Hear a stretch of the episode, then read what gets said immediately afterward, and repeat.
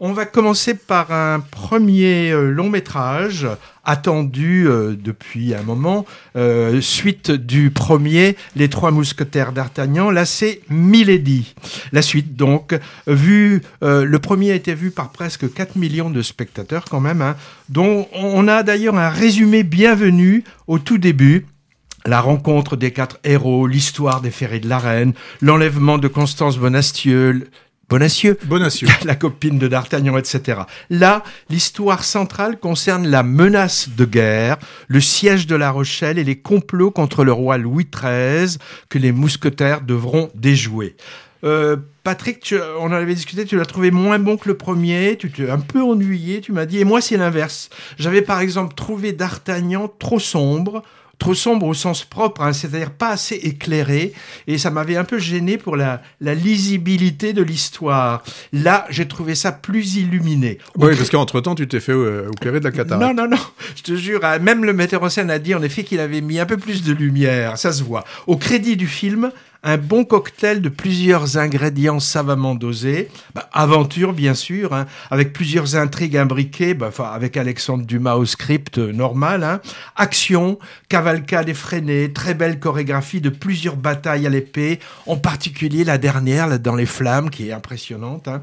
Trahison, avec double jeu de plusieurs personnages, humour de temps en temps, avec quelques répliques assez drôles.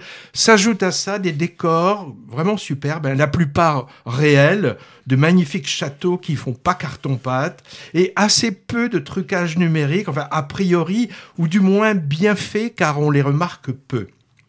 Et les mouvements de caméra virevoltants ou amples sont impressionnants, très bien mis au service du récit trépidant. Par exemple, un très beau long plan séquence durant l'attaque de La Rochelle. Bah alors, le seul ingrédient qui me semble un peu tomber à plat, c'est le côté sentimental auquel on ne, auquel, enfin moi j'ai pas trop cru euh, parce que mièvre et, poussif tant du côté d'Artagnan. François Civil, donc son histoire d'amour est gnangnan, c'est, c'est d'Artagnan, ouais, je sais.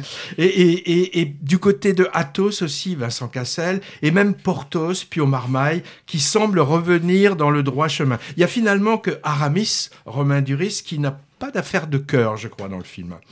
Autre bel atout du film, qui faisait défaut dans le premier, où elle n'avait que de brèves apparitions, à peine reconnaissables. C'est la présence beaucoup plus importante d'Eva Green. Bah oui, ça s'appelle Milady. Bah voilà, elle incarne le personnage titre. Tantôt vénéneuse, retorse, sexy ou émouvante, elle incarne cette Milady multiface avec talent. Bon, mais c'est pas nouveau, hein. Euh, c'est une grande comédienne à la carrière internationale déjà bien remplie. Est-ce que, euh, est-ce que tous nos auditeurs savent que c'est la fille de Marlène Jobert? J'en suis pas sûr. Bon, alors je le dis. Bon, alors je regrette par contre aussi la sous-utilisation de Louis Garrel en Louis XIII, hmm. qui a un jeu drôle et subtil, mais, mais trop rare, je trouve. Hmm. Euh, oui, c'est vrai qu'on le voyait, on le, on le voyait plus dans, Il me semble, dans la première partie. Alors après la projection, c'était dans le cadre de l'Unipop de Pessac, un historien spécialisé dans la littérature du 19e et en particulier de Dumas, auteur français dont il nous a dit que c'était le plus adapté au cinéma. Il s'est montré moins enthousiaste que moi pour ce Milady, mais j'ai trouvé pour des détails un peu secondaires. En tout cas, son intervention était parsemée de plein d'extraits de diverses adaptations des Trois Mousquetaires, plus de 200 si je me souviens bien, en remontant jusqu'au muet, et c'était passionnant de voir par exemple Gene Kelly en, en D'Artagnan, ça valait coup. Hein.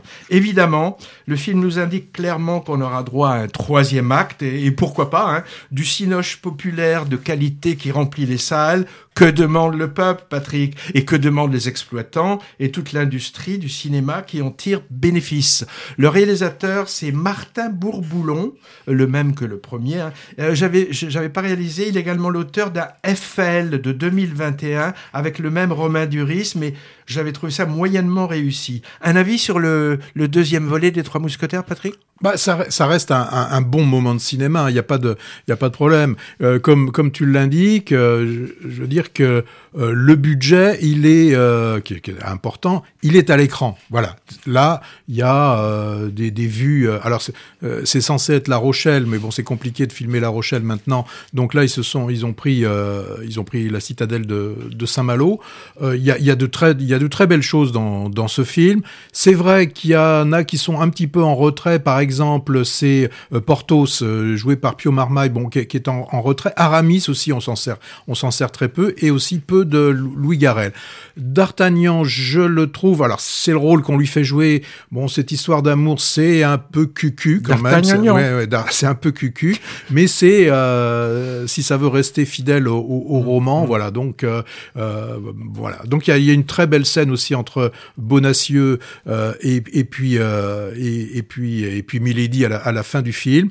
Une scène qui est un petit peu ratée, c'est quand Athos retrouve Milady. Là, c'est un petit peu raté. Euh, voilà. Bon, mais c'est un vraiment, c'est un bon film. C'est un film. Ah, alors tu l'as réhabilité. Oui, je l'aurais réhabilité.